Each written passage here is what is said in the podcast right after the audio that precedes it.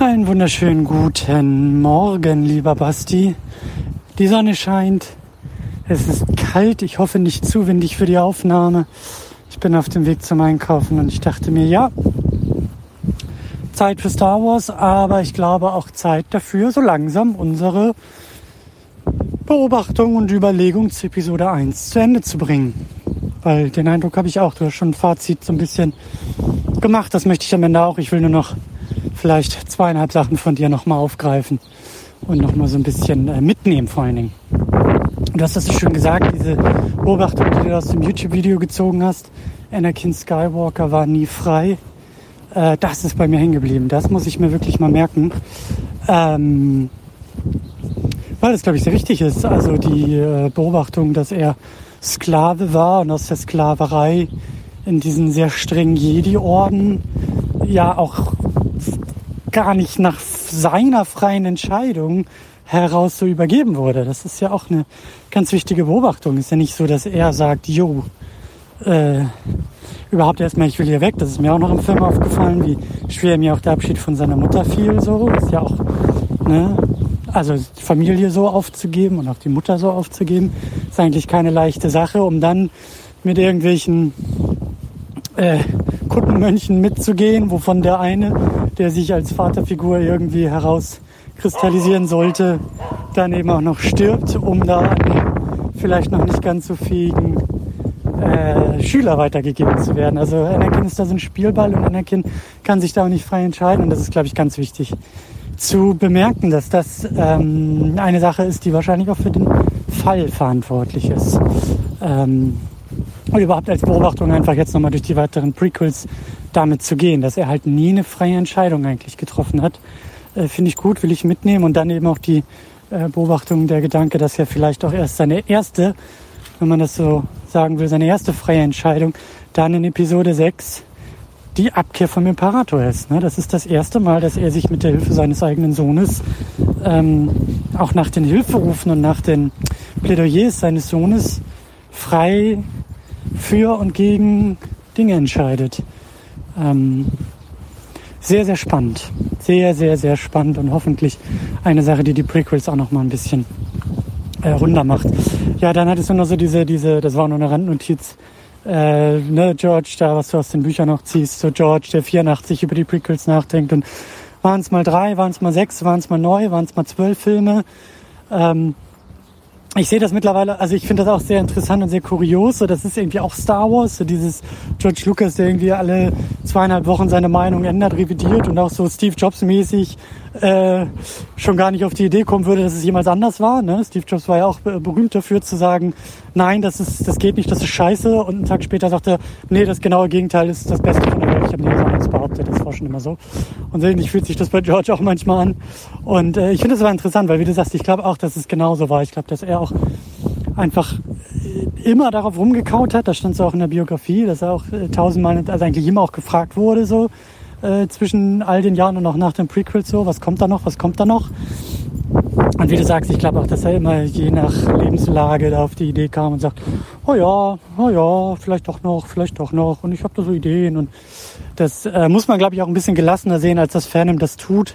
Weil ich glaube, das Fandom klammert sich da irgendwie auch sehr verzweifelt, gerade jetzt auch nach der Disney-Geschichte. Ich glaube, man will da irgendwie auch die ganze Zeit irgendwelche ähm, Entwürfe oder irgendwelche Abmachungen ähm, irgendwie so festklammern, dass man sagt, ah, das war nie als Neunteiler geplant und was macht Disney da und das geht gar nicht und George, für George waren es immer nur sechs Filme und gleichzeitig auch andersrum zu sagen, das waren schon immer sechs Filme, es waren schon immer neun Filme, es waren schon immer drei Filme. So, eigentlich ist es auch ziemlich egal, was George geplant hat. Dadurch, dass er ständig so in Bewegung war, denke ich. Äh, wichtig ist, was wir bekommen haben. Deswegen fand ich zum Beispiel auch dieses The Star Wars Comic-Ding äh, total uninteressant, weil mich interessieren einfach die ganzen Drehbuchentwürfe nicht. Einfach weil die, siehst ja bis zuletzt, also selbst die Special Edition, selbst die Blu-ray hat er ja immer noch wieder angerührt. Also die Dinger waren halt nie fertig und ich will nur das was ich sehen kann. Also die Filme, die es gibt, die interessieren mich. Alle Entwürfe, alle, alle anderen Sachen, so ja, das, also auch was du sagst da in einem Buch, das ist schon auch interessant, sich mal anzugucken, aber ich würde das halt nie irgendwie hochhalten und sagen, das ist der Gospel und das hat George so geplant und im ersten Drehbuchentwurf und deswegen muss das jetzt auch immer so bleiben. Ich glaube, das muss alles auch irgendwie ein bisschen so in Bewegung bleiben, dieses Star Wars Ding. Aber ähm, ja, und auch was du noch gesagt hattest mit den ganzen Designs und du hast auch gesagt, bold move von George, so diese ganzen alten Designs abzulegen und was Neues zu versuchen und eine komplett neue und eigene Welt zu erschaffen. Und genauso geht's mir auch. Also das kann ich mittlerweile wirklich sehr, sehr hochhalten an den Prequels, gerade auch im, also gerade auch noch Episode 1, so, äh, um da vielleicht auch schon langsam das Fazit anzufangen. Wie du sagst, der sieht auch überraschend gut aus, der ist auch noch nicht so kaputt digitalisiert. Der ist noch auf Filmrolle gedreht, auch erstaunlich viele Sets, das habe ich in den Making-ofs auch gesehen. Irgendwie der Star Wars-Film mit den meisten praktischen Sets ist tatsächlich Episode 1. Wege gehe.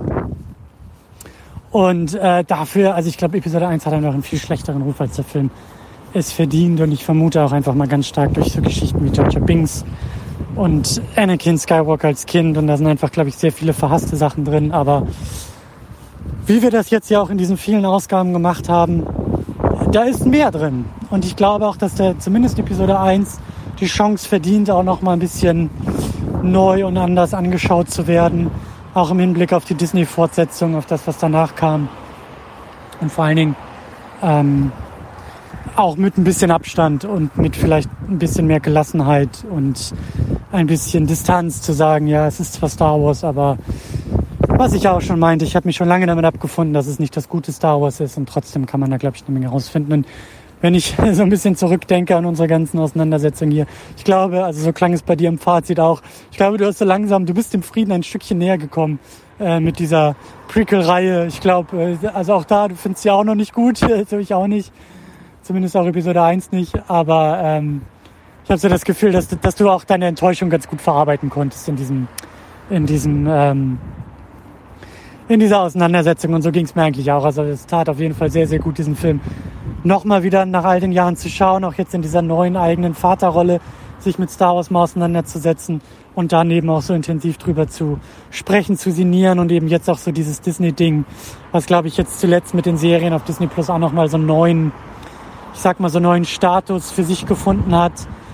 Und äh, ja, das ist glaube ich gerade eine sehr gute Zeit, auch zehn Jahre nach diesem Verkauf von Lucasfilm und so. Ich glaube, wir sind da auch an einem guten Punkt, um zu sagen, so jetzt schaut mal nochmal zurück auf Episode 1 und auf die Prequels und äh, guckt nochmal neu rein und versucht nochmal vielleicht auch neue und andere Aspekte zu finden. Und ich glaube, das haben wir zumindest an dieser Stelle ganz gut geschafft. Wenn du jetzt nicht noch irgendwelche Einwände hast, wenn du jetzt nicht noch irgendwelche Ergänzungen hast, wenn dir nicht, nicht noch mehr eingefallen ist, dann würde ich auch an dieser Stelle einfach mal sagen, machen wir den Sack zu zu Episode 1 und äh, ja, sinnieren ein bisschen weiter und werden uns dann noch äh, bald und äh, demnächst mit Episode 2 beschäftigen.